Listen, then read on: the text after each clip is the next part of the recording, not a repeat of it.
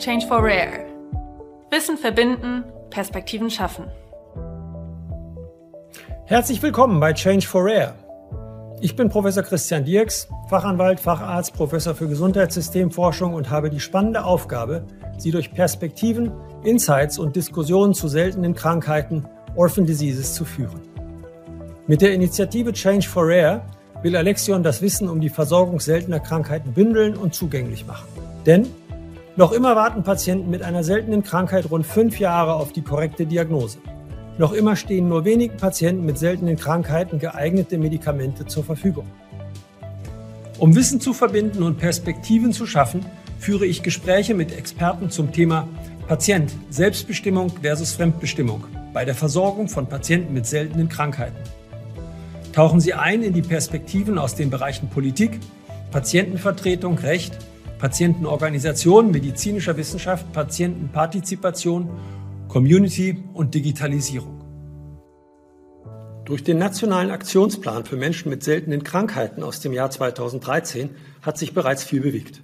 Seit 2009 haben sich bundesweit an fast allen Universitätskliniken Zentren für seltene Erkrankungen, die A-Zentren, etabliert. Mit ihren Spezialambulanzen, den B-Zentren, bieten sie krankheitsspezifische Expertise und Versorgung, sind aber auch eine Anlaufstelle für Menschen mit noch ungeklärter Diagnose. Referenznetzwerke auf europäischer Ebene tragen zum Wissensgewinn und zur Stärkung der grenzübergreifenden Zusammenarbeit bei.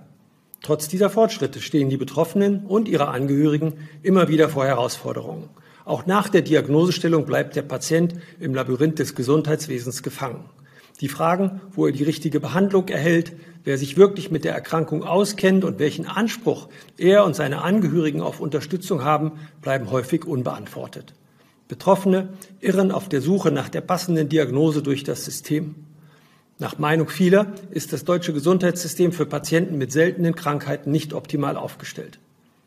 Die Expertin Mirjam Mann, Geschäftsführerin der Achse, der Allianz chronisch seltene Erkrankungen, erläutert heute, wie sich das Gesundheitssystem und andere Bereiche des sozialen Lebens wie Schule, Arbeit, Leben weitaus mehr an den Bedürfnissen der Betroffenen ausrichten sollten. Liebe Frau Mann, herzlich willkommen. Ich möchte mit Ihnen heute vor allem über das Thema Patient, Selbstbestimmung versus Fremdbestimmung in der Versorgung von Patienten mit seltenen Krankheiten sprechen und Ihre Perspektive dazu transportieren.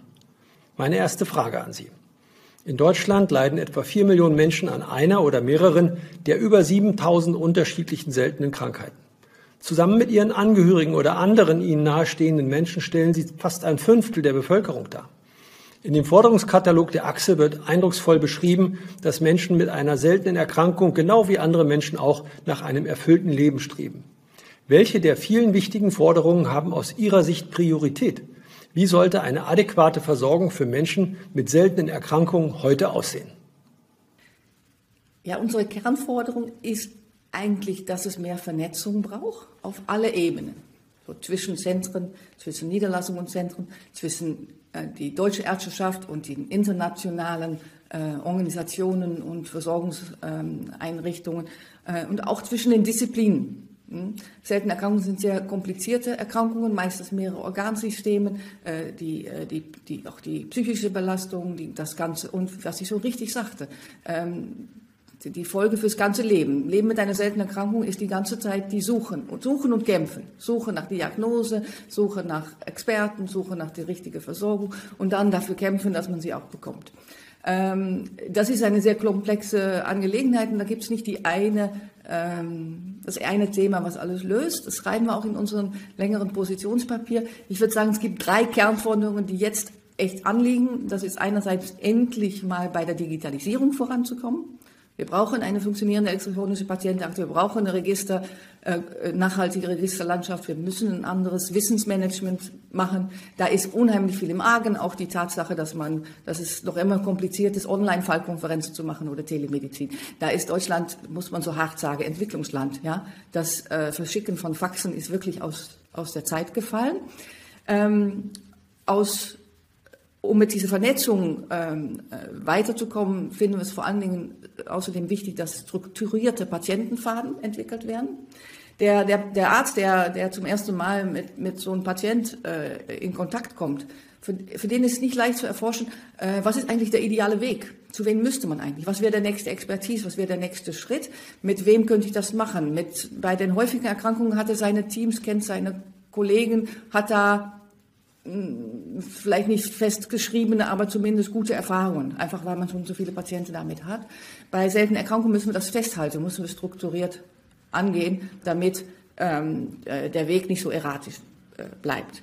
Da das ja nicht sofort funktionieren wird und wahrscheinlich niemals perfekt funktionieren wird, brauchen wir andererseits, und das ist unsere weitere Hauptforderung, einen, sagen wir mal, wir nennen es My Case Manager, ein eigener Case Manager für den Patienten. Und da meinen wir nicht irgendwer Kluges, die einen Teil von, einem, von der Versorgung managt. So, es gibt wichtige Lotsen zum Beispiel in den Zentren, ganz wichtige Einrichtungen. Aber das meinen wir nicht. Wir meinen so eine Art Anwalt darf man zu Anwälte vielleicht sagen, sonst wollte ich den Begriff eigentlich vermeiden, weil Leute das negativ belegen. Aber jemand, weil das ist so viel Arbeit, krank zu sein. Ja, dieses Suchen und Kämpfen kostet so viel Kraft. Und wir verlangen so viel Wissen von Patienten über das Gesundheitswesen, was gar nicht realistisch ist. Und schon gar nicht, wenn man krank ist. Ja, wenn man gesund ist, ist es schon kompliziert. Und wenn man krank ist, ist die Belastung so hoch. Man braucht jemand an der Seite, der zusammen mit dem Patienten rausfindet, was ist jetzt, wenn ich Hartz IV habe? Was kriege ich dann dazu? Was ist mit meinem Behindert Schwerbehindertenausweis? Bei welchen Behörde ist das jetzt wieder anzufragen? Wenn ich ein Dreirad habe, ist es jetzt ein Dreirad für, ähm, für Erhalt der Arbeitsfähigkeit, muss ich es da beantragen oder ist es ein Dreirad, was meine Therapie äh, dient, muss ich es bei der Krankenkasse anfangen. All diesen, all diesen Dingen sind so kompliziert und wir lassen die Menschen alleine. Wir sollten sie nicht alleine äh, lassen und sollten ein Case Manager auf Rezept machen. Und das ist natürlich dann für alle, die chronisch krank sind, und die natürlich komplexere Dinge haben. Wenn du dein Bein gebrochen hast, dann weißt du genau, was ist, dann wird es dir genau erzählt und es ist eine klare äh, Story. Wenn du eine seltene Erkrankung hast, bist du dein Leben lang krank. Die fast, sind fast ausnahmslos äh, äh, unheilbar. Und im Laufe der Zeit kommen auch noch andere Erkrankungen dazu. Menschen, die seltene Erkrankungen haben, kriegen auch vaskuläre Erkrankungen, Diabetes, Krebs, also Sachen. Ja, das ist ein wichtiger Aspekt, die Multimorbidität. Also Sie haben drei Themen angesprochen, die völlig unzureichende Digitalisierung in Deutschland, die Notwendigkeit, strukturierte Behandlungspfade und Optionen äh, über Netzwerke äh, zu entwickeln und den Case Manager. Das sind offensichtlich drei wichtige Aspekte. Aber Sie haben auch angesprochen die Informationen, die man braucht. Und welche Maßnahmen würden den Patienten mit seltenen Krankheiten und den Angehörigen denn helfen, sich ausreichend zu informieren und mit dem Behandlerteam und anderen Betroffenen und Angehörigen sich zu vernetzen? Ja, es braucht bessere äh, Möglichkeiten, sich zu informieren. Ähm, ich will eine Sache vor, vorweg sagen. Nicht nur für Patienten. Ja, das Informationsproblem ist ein allgemeines Problem. Es ist nicht etwas, was das Problem des Patienten ist, weil er das als natürlich viel stark als ein persönliches Problem empfindet und auch äh, sonst zu keiner Lösung kommt. Äh, ist, ist das genau der Grund, warum Selbsthilfe entsteht? Selbsthilfe entsteht aus Mangelbehebung. Mangel, der Mangel an Informationen ist eine der wichtigsten Ursachen, warum Selbsthilfe äh, entsteht, nämlich um sich gegenseitig zu helfen, das Wissen zu poolen, äh, sich auszutauschen und dieses Systemmangel zu äh, beheben und sich gegenseitig zu informieren über sowas wie Orphanet oder Patienten, Patienten mit seltenen Erkrankungen lesen garantiert auch selbst in PubMed oder OMIM oder sonst wie, was auch in amerikanischen Kreisen für Patienten äh, lesbar ist. Trotzdem ist das, ist das ein, ein, ein Thema, da müssen wir ran. Äh, und wir brauchen ähm, darüber hinaus noch einfach ein verbessert, äh, wir müssen das Wissen generell besser äh, festhalten, weil es gibt über seltene Erkrankungen auch schlicht weniger Wissen. Ne? Ja, ja. Frau Mann, mit der Gründung und der Förderung der NAMSE durch die Ministerien BMG und BMBF ist das Thema seltene Erkrankungen etwas mehr in den Fokus der Gesellschaft geraten. Sie selbst engagieren sich ja bei der Weiterentwicklung dieses Bündnisses und haben den Aktionsplan maßgeblich mitgestaltet. Wo sehen Sie denn die Erfolge bisher und wo müssen aus Ihrer Sicht noch Hindernisse beseitigt werden? Naja, der größte Erfolg von NAMSE ist, dass es einerseits dass es das Thema auf der Agenda gesetzt hat, dass eine Gemeinschaft kreiert hat, die sich austauscht über ähm, was im Bereich seltene Erkrankungen gemacht werden muss, was man beitragen kann und so eine Art Wissens zusammenbringt, Wissensmanagement schon vor Ort macht. Es hat auch die Aktiven miteinander in Verbindung gebracht. Dadurch entstehen Initiativen. Ähm, eine der, es, es, dadurch sind die, die, die da haben die Zentren sich formiert, die haben sich sind lo, äh, losgelaufen, um die Sende für seltene Erkrankungen zu gründen. Mittlerweile, aber das ist natürlich jetzt schon viele Jahre später, fängt jetzt endlich die Zertifizierung an, aber dieses, dieses Engagement, sich als Zentrum zu verstehen und dafür Prozessen aufzusetzen, hat sehr schnell, teilweise schon vor Gründung der NAMSE, des NAMSE sogar ähm, angefangen. Und daraus sind auch wieder die Innovationsfondsprojekte entstanden. Wir haben sehr gute Innovationsfondsprojekte aufsetzen können, wo diese Leute, die sich schon kannte, gerüstet waren, um so einen großen Antrag gemeinsam äh, umzusetzen und da eine Story zu haben. Die muss ja vorbereitet sein und so in, in dieses schnelle Antragsverfahren äh, ist es zu spät. Und, und da Namse da war, da wir unsere Kriterien nachgedacht haben, da wir uns kannte, äh, sind da gute Projekte rausgekommen. Und aus den Innovationsfondsprojekten sind die konkreteste Verbesserungen gekommen. Ne? Die, sind, die haben dann äh, ein, eine direkte Wirkung. Ähm, und deshalb ist das ein großer Erfolg. Da bleibt immer noch sehr viel zu tun, aber es ist ein, eine enorme, die Lage ist ganz anders als in 2010. Die Innovationsfondsprojekte sind natürlich auch so ein gewisser Ritterschlag für ein, ein Projekt. Wie sehen Sie da die Umsetzung dann in die Regelversorgung? Ist, sind die Projekte schon so weit, dass man äh, das absehen kann oder steht das noch bevor?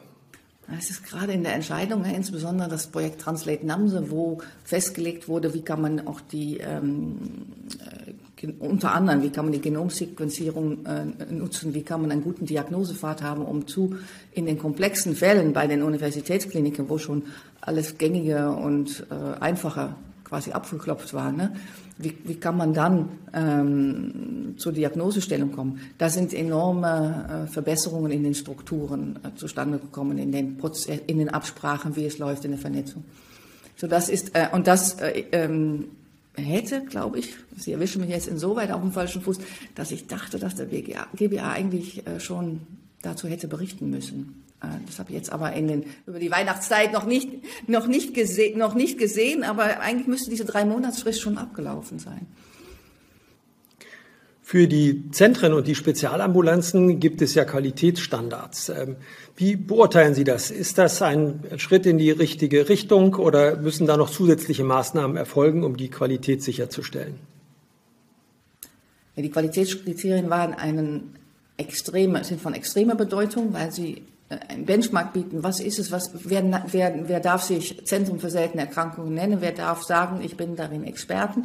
Äh, da ist natürlich die, die Gemeinschaft der Seltene nicht, äh, die, sind nicht die Ersten, die sowas machen. Ne? In dem Bereich der äh, Krebsversorgung gibt es da große Traditionen und ähm, sehr viel Erfahrung. So natürlich ist das äh, der Weg. Was ich im Detail oder in, im Konkreto noch, noch verbessern muss, da ist, bin ich als Juristin etwas überfragt. Das fragen Sie bitte bei Gelegenheit meine, mal, mal, mal unsere Ärztin oder sowas. Ähm, in, in der, im ganz im Allgemeinen müssen wir etablierten Kommunikationskanälen haben. Ne? Bei jeder Erkrankung ist, ist nicht klar, wer ist derjenige, der den Hut auf hat.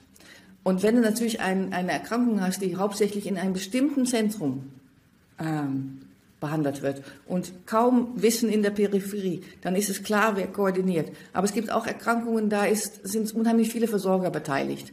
Und da ist dann unklar, wer hat eigentlich die Hauptverantwortung, wer achtet eigentlich darauf, dass, ähm, dass, die, dass alles seinen Gang geht, dass Dinge auch wirklich gemacht werden, dass der Patient auch wirklich, wer, wer, wer bringt das alles zusammen?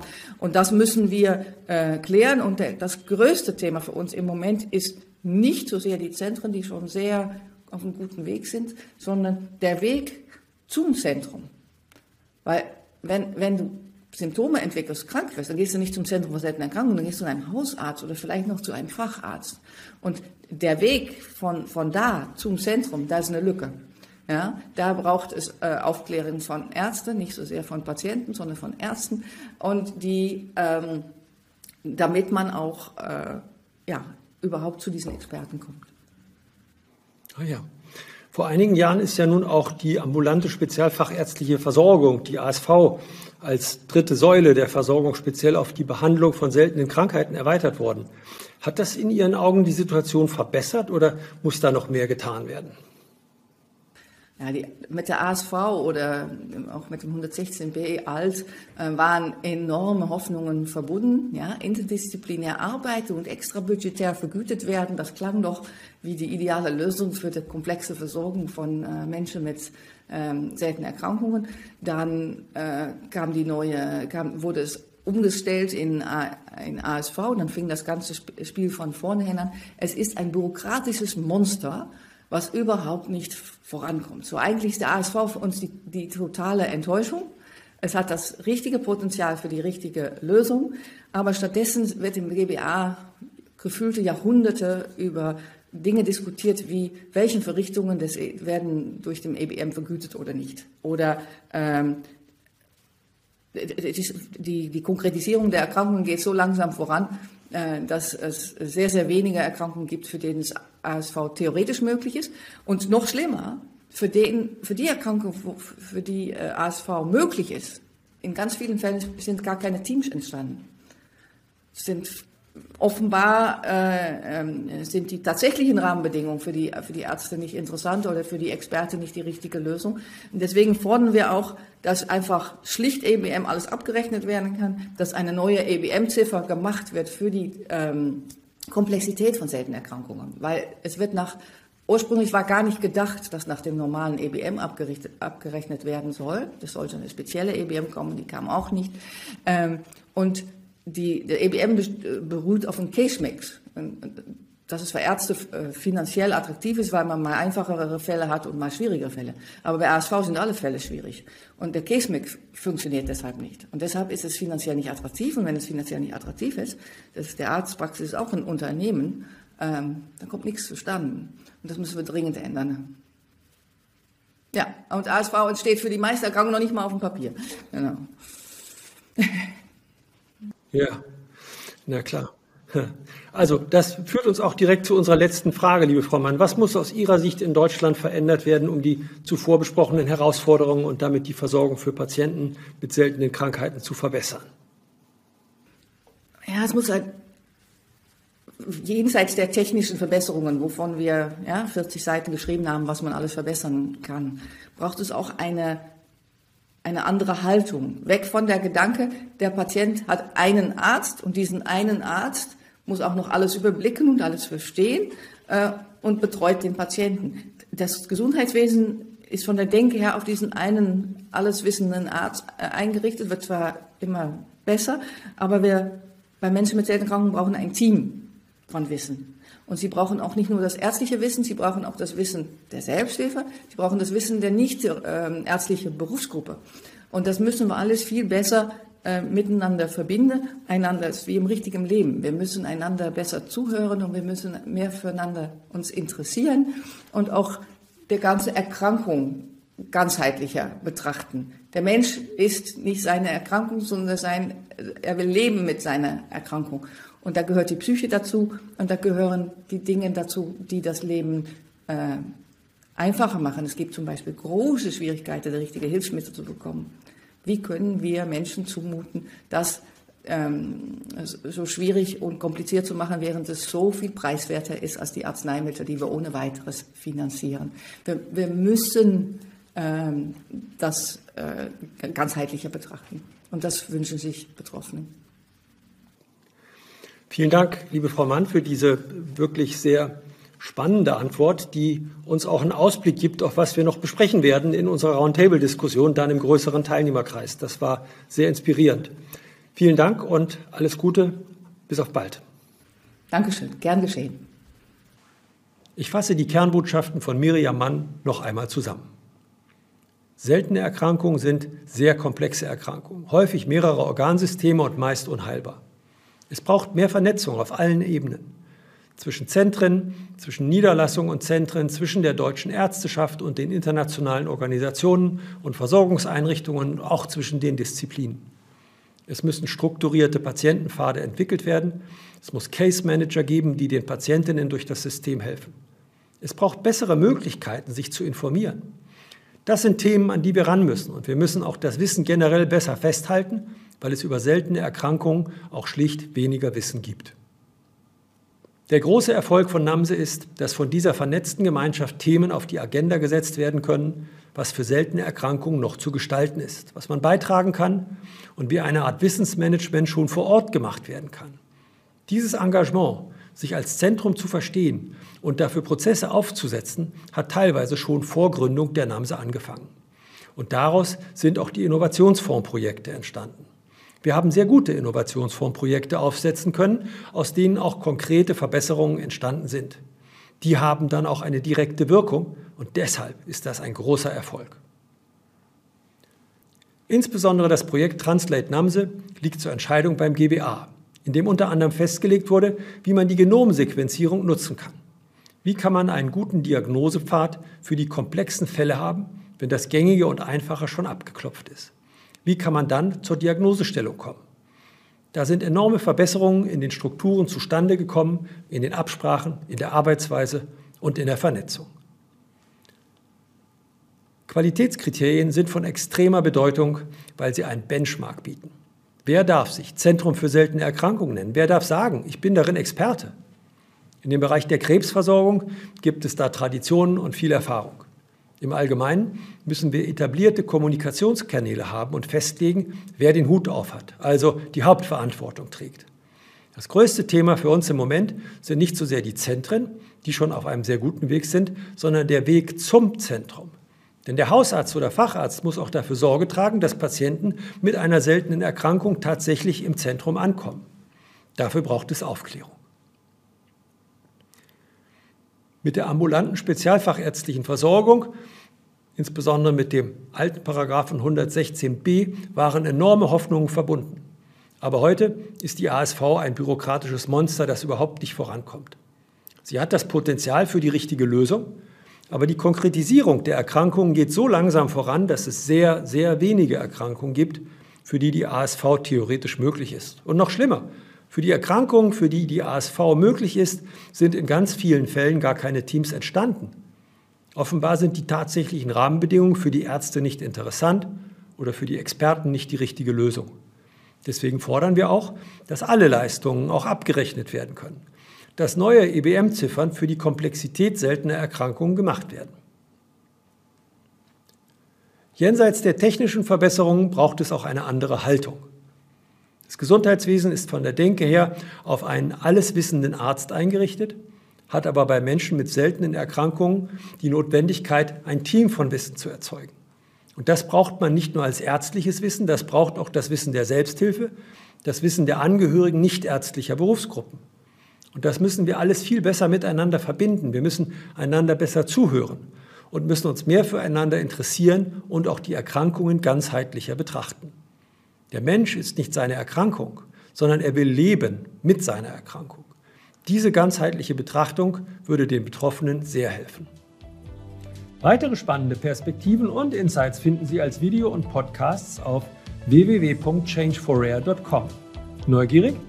Dann lesen, schauen und hören Sie rein. Am 30. März 2022 findet der nächste Roundtable statt. Anlässlich des ein paar Wochen zuvor stattfindenden Rare Disease Days geht es diesmal um Patient, Selbstbestimmung versus Fremdbestimmung. Melden Sie sich jetzt schon an und bleiben Sie up to date, wenn wir wieder Wissen verbinden und Perspektiven schaffen.